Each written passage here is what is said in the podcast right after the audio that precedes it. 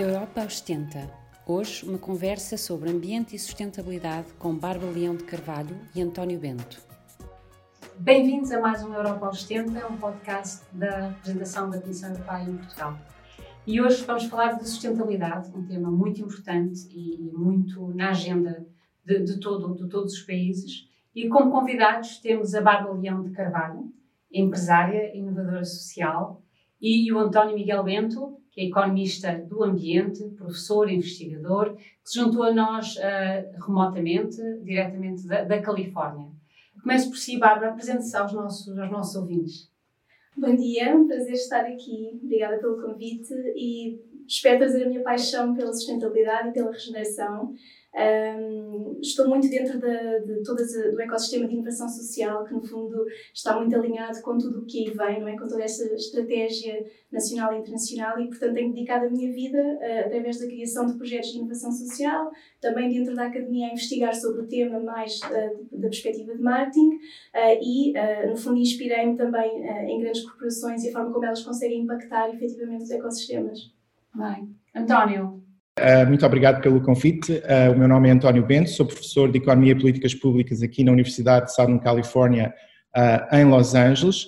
A minha área de investigação é a Economia do Ambiente e Energia e, portanto, nos últimos 20 anos, o meu trabalho tem essencialmente sido relacionado com o lançamento de impostos ambientais, uh, o tipo de respostas, quer ao nível da empresa, quer ao nível dos indivíduos, a este tipo de impostos e depois o uso das receitas dos impostos, por exemplo, para financiamentos de programas como o European Green Deal. Uh, como professor de políticas públicas, tenho dado bastante apoio a agências, quer aqui ao nível do Estado da Califórnia, quer ao nível internacional, com o Banco Mundial e com o Fundo Monetário Internacional, em que temos pensado, uh, por exemplo, nos efeitos distributivos de muitas destas políticas uh, e agora aqui na Califórnia uh, também em programas de adaptação climática. Bem, eu gostaria de começar esta conversa apenas com um pequeno warming up e, e, gostaria de vos lançar uma, uma palavra e que me dissessem aquilo que vos vai à cabeça, mas assim a primeira coisa, mesmo que seja um disparate, está bem? Começa ali pelo António. Esta é fácil, António. Pacto Ecológico Europeu. Green Deal. Uh, uma grande esperança. Bárbara, biológico. Uh, biodiversidade, regresso dos ciclos das águas, enfim, voltarmos a estar em contato com a natureza.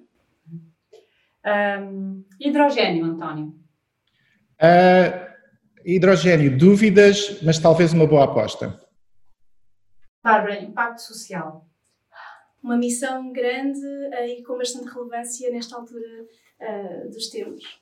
Muito obrigada. Eu vou começar necessariamente pelo Green Deal, que é a estratégia do Pacto Ecológico Europeu, a estratégia da União Europeia uh, para, para, no fundo, fazer muitas coisas, combater as alterações climáticas e tem um objetivo muito específico, que é tornar a União Europeia, o primeiro continente, se assim nos podemos chamar, o primeiro continente a atingir a neutralidade climática no, em 2050.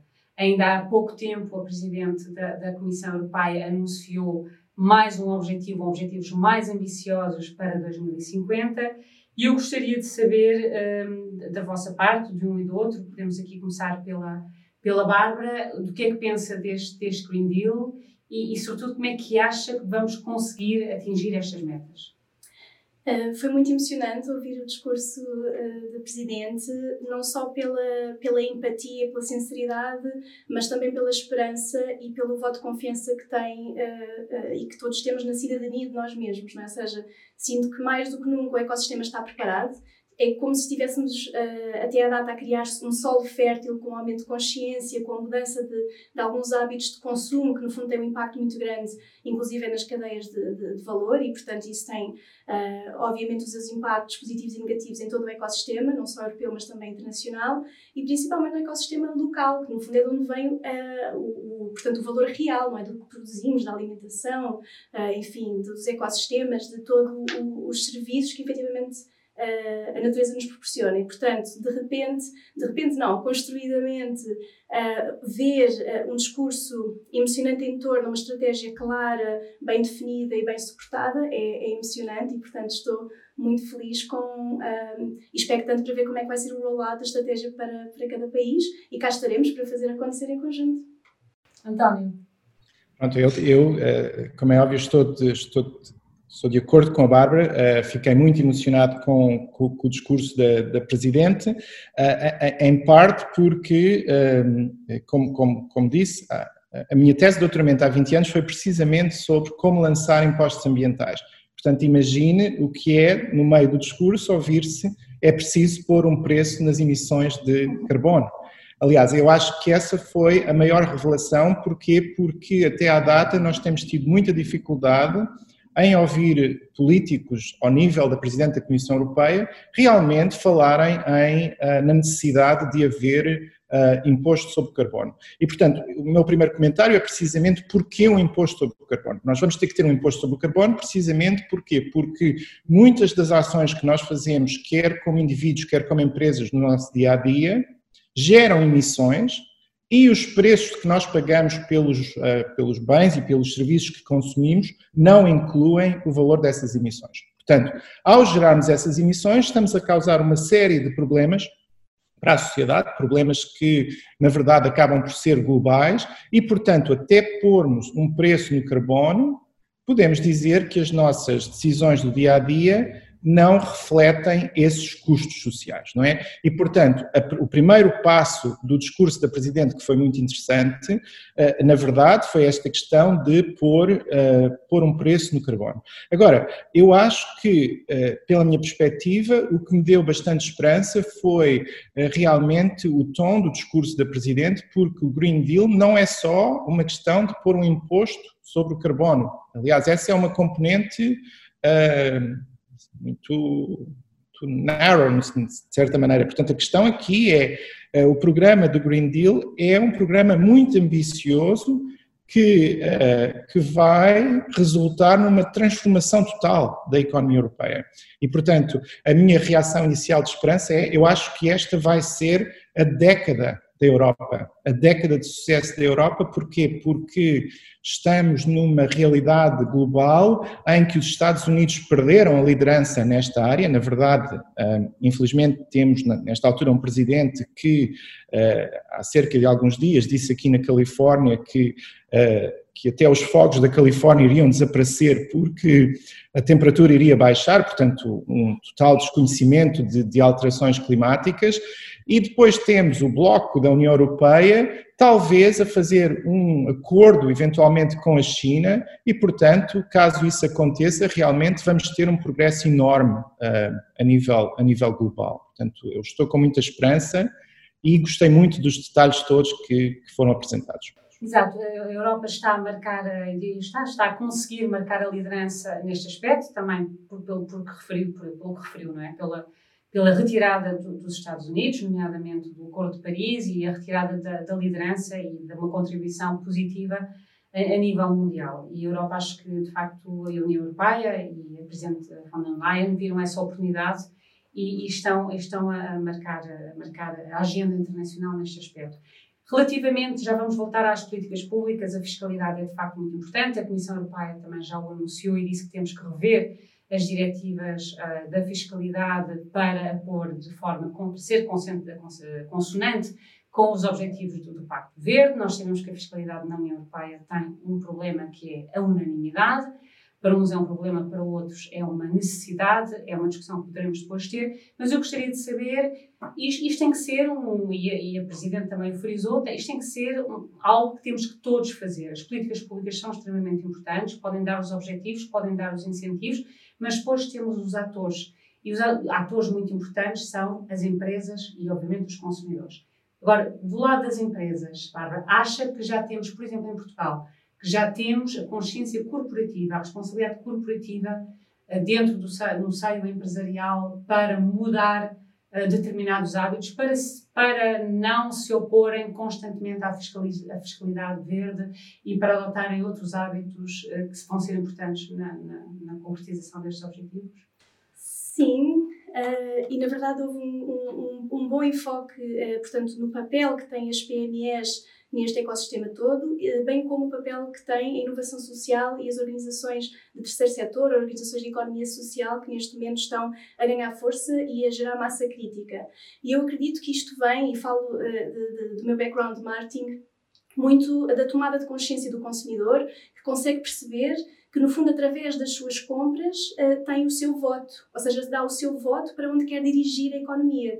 E portanto, se eu enquanto consumidor decidir votar, ou seja, comprar nas PMEs, nas organizações de terceiro setor que que têm um portfólio que oferecem serviços e produtos uh, sustentáveis, regenerativos, nós estamos direta e indiretamente a contribuir para o redirecionamento da economia.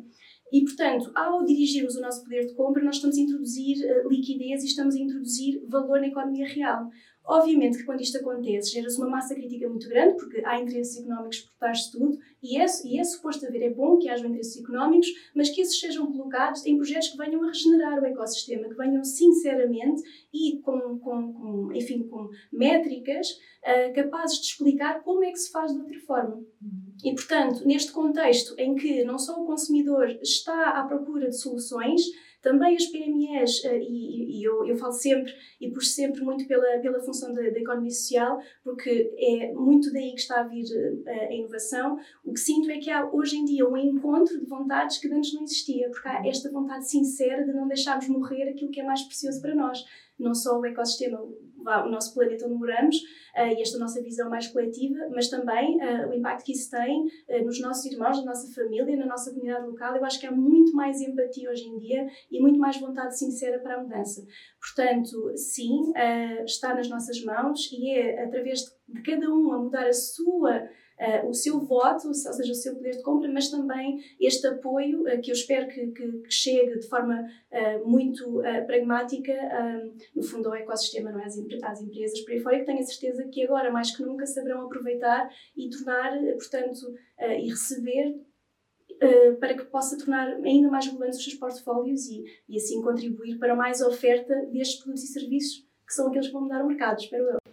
E vai haver, e claro, o InvestEU vai ser muito dedicado também à, à, à, à, toda, a, todos os projetos sustentáveis, nomeadamente das PMEs, portanto haverá muito financiamento, haverá muito, quer financiamento, quer através de empréstimos, quer através de subvenções, para que as empresas uh, comecem a mudar, de facto, os seus métodos de produção, as suas embalagens, de forma a conseguirmos uh, todos juntos alcançar estes, objetivos. Voltando agora ao papel das políticas públicas, há, há, há, de facto uma discussão, uh, sabendo, aqueles que dizem que acham que as políticas públicas devem estabelecer os objetivos, devem estabelecer as metas, mas não o caminho. O caminho deve ser deixado à inovação, à ciência e às empresas, que deve ser a economia a, a decidir como é que chegam a estas metas. E, e vamos falei do, do hidrogênio, que é um tema que está em cima da mesa.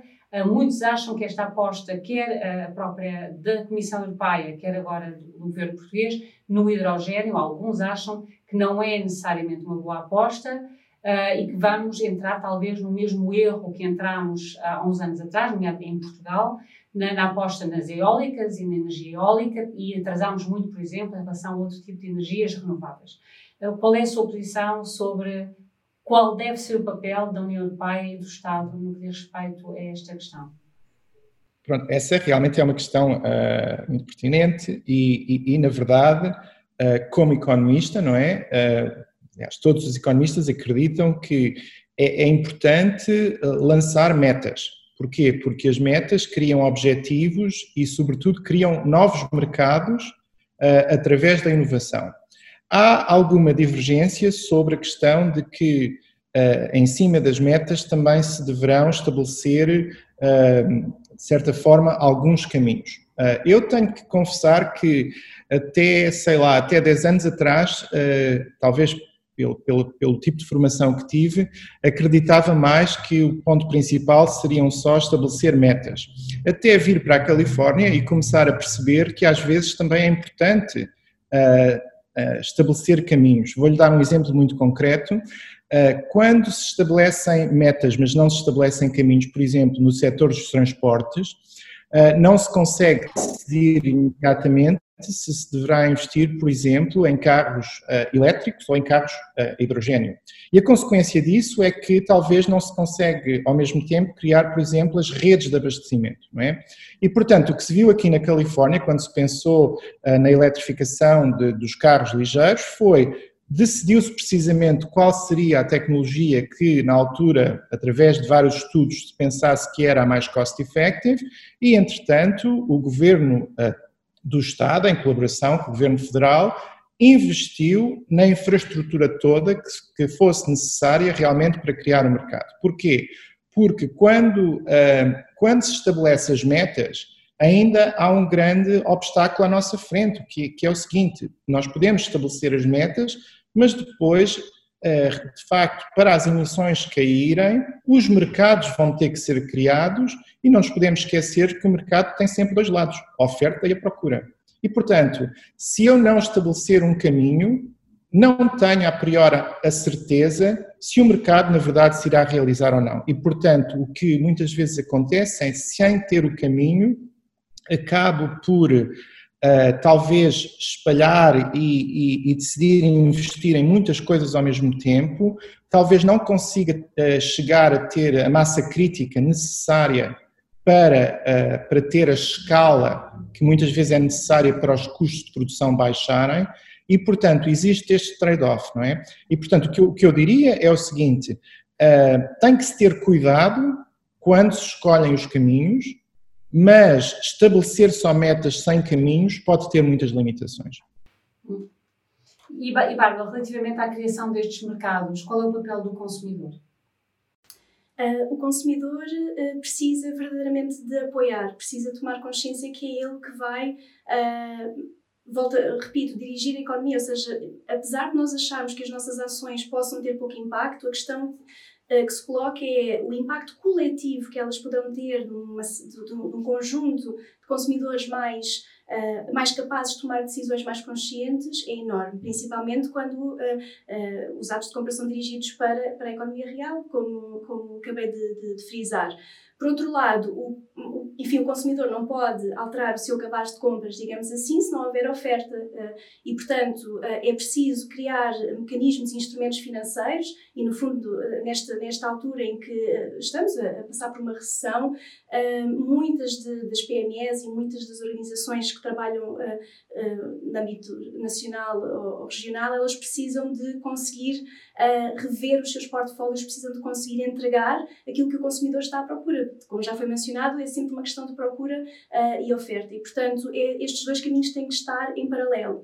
E, uh, num, num, enfim, no momento em que, de facto, se deve agarrar esta oportunidade para trazermos cada vez mais um portfólio mais consciente para que haja esta passagem, nem todas as organizações ou empresas conseguem fazê-lo no meio de uma recessão, não é? Portanto, há alguma expectativa, para, uma grande expectativa para perceber como é que os instrumentos financeiros vão uh, ter em conta, enfim, toda uma realidade que, de facto, está muito desconstruída, não é? E, muito, e está neste momento, num, uh, enfim, numa linha muito tenue entre aquilo que quer entregar e aquilo que consegue, não é? Portanto, um, estou muito expectante para ver como é que isto tudo vai funcionar, mas eu, eu sinto e vejo, enfim, uh, nos meios que, que, me rodeiam, que há uma vontade mesmo muito sincera, não só para aumentar a oferta neste sentido, mas também uh, a sensibilidade que o consumidor começa a ter a dizer, não, eu quero investir na Dona Manuela, que não está mas dá a impressão que é, um, que é um decalagem, que é uma demora muito grande, não é? Nós já, nós, já muitos dos consumidores estão sensíveis, por exemplo, à questão das embalagens do plástico, nós continuamos a ir aos supermercados, e sobretudo cá em Portugal. Eu comparo com outro país que conheço bem, que é a Bélgica, onde também vou muitas vezes ao supermercado, e na Bélgica vejo que há mais oferta. Uh, de, de, ou seja, não preciso ir a um supermercado bio para não ter aquelas embalagens todas de plástico. Uh, um supermercado normal já começa a ter esse tipo de ofertas. Dá a impressão que, que as empresas uh, tal, tem a ver com certeza com questões de custo e talvez a questão da fiscalidade aí então seja importante. Não é? As empresas não se estão, não estão a, a, a fazer a viragem a, suficientemente rápido. Eu, demoram muito tempo. Qual é a tua impressão, Bárbara? Uh, eu gostaria de discordar uhum. ligeiramente, principalmente porque vejo os mercados, aqueles que estão fora das grandes superfícies, a crescer uhum. bastante. E, portanto, há um apoio uh, muito significativo uh, nas hortas familiares, há um apoio talvez não visível. Nós temos um termo que usamos para, para falar acerca desta revolução que está a haver, nós chamamos de a revolução silenciosa. Portanto, uhum. não, ainda não se vê algo que está a acontecer uh, ao nível bastante local, deste apoio às hortas familiares, ao supermercado pequenino, ao café da pessoa, portanto, da mãe de família, que no fundo quer proporcionar a escola de mais qualidade aos seus filhos. Ou seja, há toda uma dinâmica que sai fora das grandes cadeias e que está efetivamente a crescer. Eu não consigo ter termos, enfim, números em termos económicos para justificar isto, mas quero acreditar que este é um caminho que cada vez mais, mais famílias e mais consumidores vão seguir e que ainda não é visível, o que não quer dizer que não esteja a acontecer. Agora, claro que se a, se a legislação não acompanhar e começar naturalmente a, a a obrigar que, por exemplo, os produtos biológicos sejam embalados por tudo e por nada, obviamente que estamos aqui num trabalho contraproducente, não é? Uhum. Portanto, por isso é que os, os, os heavy users, digamos, portanto, os consumidores heavy users de biológicos não vão a uma cadeia multinacional, vão a um supermercado biológico ou vão ao supermercado da esquina, uhum. passa a expressão, precisamente para uh, fugir uh, a, esse, uh, a, esse, esse, a essa má prática, digamos assim. Portanto, há este movimento.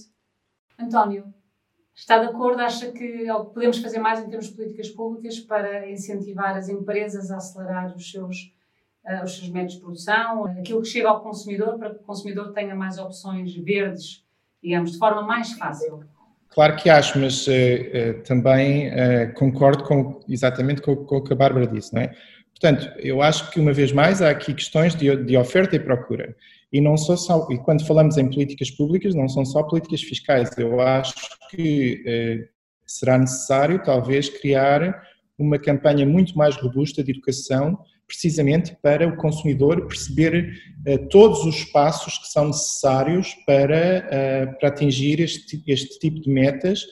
Eu acho que a Bárbara tem toda a razão quando diz que, de certa maneira, os consumidores já têm bastante atenção e, na verdade, estão dispostos muitas vezes até uh, a pagar uh, um preço adicional para, por certo tipo de produtos, mas muitas vezes, quando se pensa na cadeia inteira, faltam alguns passos e, portanto, eu acho que fazer esses passos, uh, mostrar com campanhas de educação quais são todos os passos necessários, por exemplo, para a reciclagem, como se pensa na vantagem de ter eh, certo tipo de embalagens ou reduzir os plásticos, é muito importante. Agora, como economista, como é óbvio, eu acredito que os incentivos são essenciais e, portanto, falou no caso da Bélgica, não é? Uma das razões porque há uma grande diferença entre a Bélgica e Portugal foi porque a Bélgica, muito, há bastantes anos atrás, começou a pensar muito, muito seriamente, por exemplo, na política de plásticos e também até uh, no preço uh, dos sacos de plásticos nos, nos supermercados e, e, nas alternativas de, de, plásticos. E, portanto, eu acho que o uso dos incentivos aqui, aqui são muito importantes. Uh, queria voltar até, se me permitisse, à questão também de, de, de lançar não só as metas, mas os caminhos, porque não me parece que, que tenha respondido na totalidade a essa questão.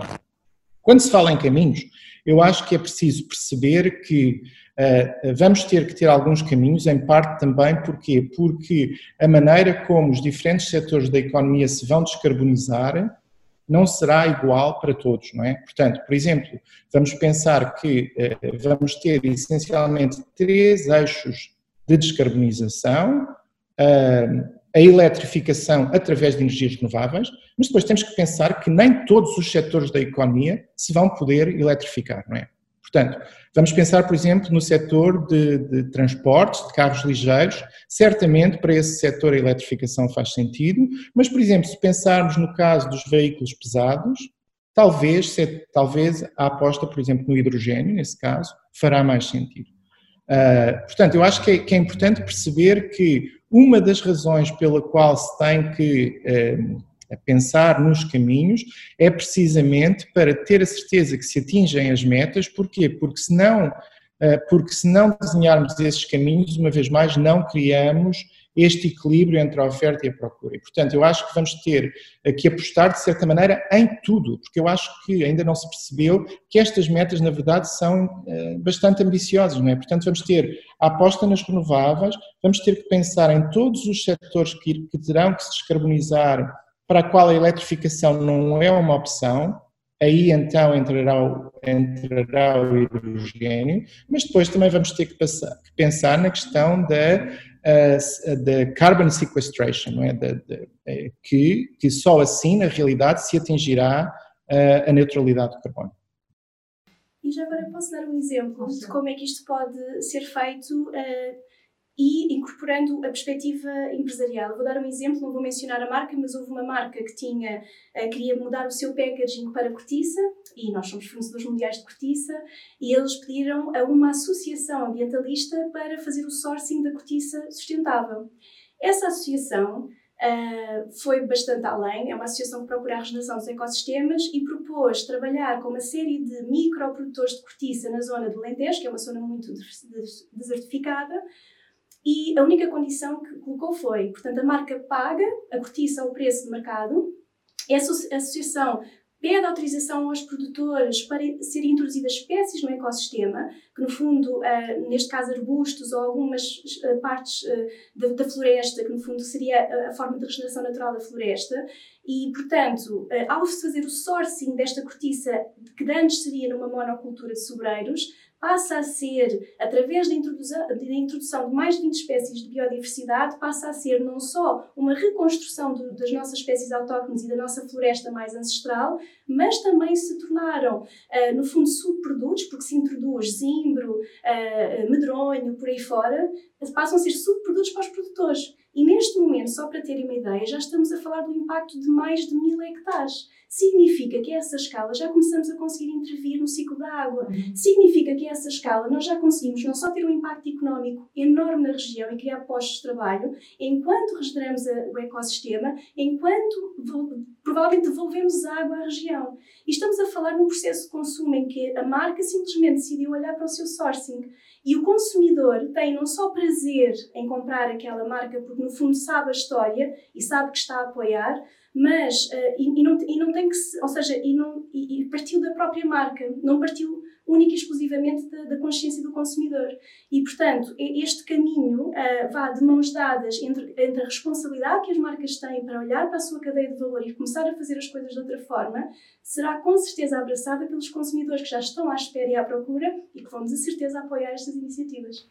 E, e, falando de, de, de, agricultura, é? Uh, nós também, uh, a Comissão Europeia lançou a estratégia do, do parado ao prato, em português soa, soa, menos, soa menos bem, uh, do que farm to fork, mas exatamente no sentido de, de, que esta seja uma, portanto, de fazer que as pessoas compreendam, desde o produtor ao consumidor, que isto é toda uma cadeia que está interligada e que a sustentabilidade não pode ser só na produção, tem que ser também na embalagem, tem que ser no transporte, tem que ser no consumo. Um, mas, de facto, tenho a impressão que a questão da agricultura ainda não é completamente fácil. Ainda há pouco tempo tivemos uma, uma grande conferência global em Portugal, em que a mensagem da Ministra e do Comissário da Agricultura foi exatamente uh, o ambiente é amigo da agricultura. Uh, e, tradicionalmente, parece que a agricultura e o ambiente estavam de, de, de costas viradas. António, em termos de políticas públicas, como é que podemos casar melhor estes dois, estes dois Pronto, eu acho que eh, a relação do, do, do, ambiente com a agricultura tem sido um, um pouco problemática, porque, uma vez mais, porque eh, não se terá perdido o tempo necessário em programas de educação aos agricultores, não é? Porquê? Porque os agricultores, na verdade, só têm a ganhar se passarem para práticas sustentáveis e para melhor uso da terra. É? E, portanto, aqui temos duas dimensões. Temos a questão de políticas públicas em setores que são relativamente mais vulneráveis, como o setor da agricultura, que, eh, como vemos ao longo em vários países do mundo, normalmente são feitas com programas de apoio não impostos, não é? Porquê? Porque uh, estes setores, na verdade, terão que se ajustar e, eh, em muitos casos, não têm o capital necessário para fazer a transformação que, que é importante. Mas, ao mesmo tempo, eu acho que há passos que, que são relativamente cost-effective, no sentido que, ao educar-se o agricultor para melhores práticas de produção, na verdade, esse passo por si só normalmente garante maior rendimento uh, ao, ao, ao, produtor, ao agricultor. E, portanto, o que nós temos visto com estas questões de farm to fork, na verdade, é. Eu lembro perfeitamente dos anos em que estava em, em Cornell, em, na, na, parte de, mais, mais, mais rural do, do, estado de Nova Iorque, uh, a, a ideia do farm to fork foi até, de certa maneira, abrir as fazendas dos agricultores à população em geral, para a população, na verdade, perceber, por exemplo, de onde é que os seus alimentos vêm. E eu acho que isso também, de certa maneira, acabou por dar mais incentivos e, se, se pudesse dizer até uh, moral e esperança ao agricultor para alterar as suas, as suas práticas, porque eu acho que, sobretudo, um, criou-se um respeito muito maior pelo setor da agricultura. E, portanto, eu acho que uma vez mais, é uh, ao mostrarmos aos diferentes agentes económicos, tal como a Bárbara estava a dizer, tudo aquilo que podem fazer, porque eu acho que há muito interesse em fazer. A questão é, muitas vezes, não sabemos por onde começar, não é? E, portanto, uh, com, com, com apoios e com educação, eu acho que o setor da agricultura uh, chegará às suas metas. Também não nos podemos esquecer que há outra questão, que é o setor da agricultura poderá eventualmente produzir os chamados carbon offsets, não é? Portanto, os carbon offsets não virão só da floresta, poderão vir também da agricultura. E, portanto, através de programas como Carbon Offsets, eu, na verdade, posso criar incentivos enormíssimos para os agricultores uh, alterarem as suas, as suas práticas. Eh, quero, quero dar um exemplo. Eh, aqui nos Estados Unidos, quando se começou a falar da questão de produção de, de biofuels, é? o que é que os agricultores fizeram? Alteraram a escolha, a escolha das suas produção, da, produção e houve talvez alguns efeitos que não, que não seriam os melhores em termos de, de uso da terra. Depois, com a criação de mercados de carbon offsets, reajustaram-se os incentivos e, portanto, eu acho que estamos a andar no sentido do uso ótimo da terra, não é? Bárbara, que de, tem, tem Biovila exatamente uma, uma, uma, além do mais, também uma exploração agrícola. Como é que conseguiram, qual tem sido a aceitação e como é que conseguiram, conseguiram fazer esta, esta abertura à comunidade e, e qual, foram, qual foi o objetivo deste, deste projeto e, e quais foram os resultados? Bom, ao início, o objetivo dos cinco jovens, nós constituímos, uh, na altura, na década que abrimos, uh, das poucas cooperativas jovens do país, e o nosso objetivo era trazer para Portugal aquilo que nós achávamos importante. Nós começámos a Biovila antes de começar a falar de sustentabilidade, e, e enquanto jovens conscientes, sentimos que não havia oferta no mercado de trabalho, espaço para nós, com, com, com, as nossas intenções. Então trouxemos para Portugal aquilo que consideramos serem as melhores práticas de lixo zero, agricultura biológica, permacultura, agrofloresta, enfim, cosmética natural por aí fora. Uh, estamos dentro de 55 hectares de floresta dentro do Parque Natural da Rábida e, no fundo, proporcionamos uma experiência de educação para a regeneração e a sustentabilidade, onde as pessoas, uh, esperamos nós, se inspirem e levem para casa o que, o que faz sentido. É claro que este nosso sonho eh, criou raízes, literalmente, e lidamos com todas as questões eh, nacionais, nomeadamente a falta de água, nomeadamente questões de escala, premiums cobrados dos produtos biológicos, etc., que no fundo limitam o bom escoamento de, de produtos e afins. Portanto, no fundo, acabamos por, por ser muito pioneiros nesta, nestas áreas.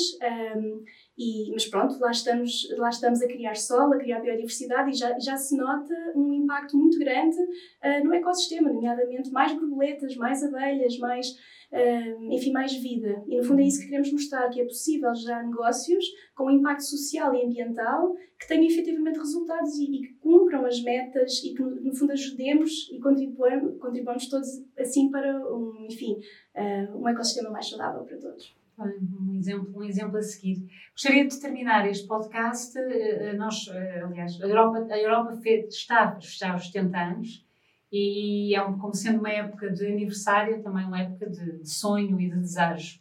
E gostaria de, de vos perguntar o seguinte: se, se António, se se encontrasse a Ursula von der Leyen num, num, num elevador, uh, e tivesse uma, tivesse a ocasião de ter um minuto com ela, o que é que lhe sugeriria?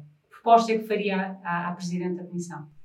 Uh, o que eu sugeria era uh, para se pensar muito bem como vamos ligar a política social com a política ambiental, não é? Porque uma das coisas que nós não falamos hoje é que não só estas metas são muito ambiciosas, mas vão requerer uma transição enormíssima da economia.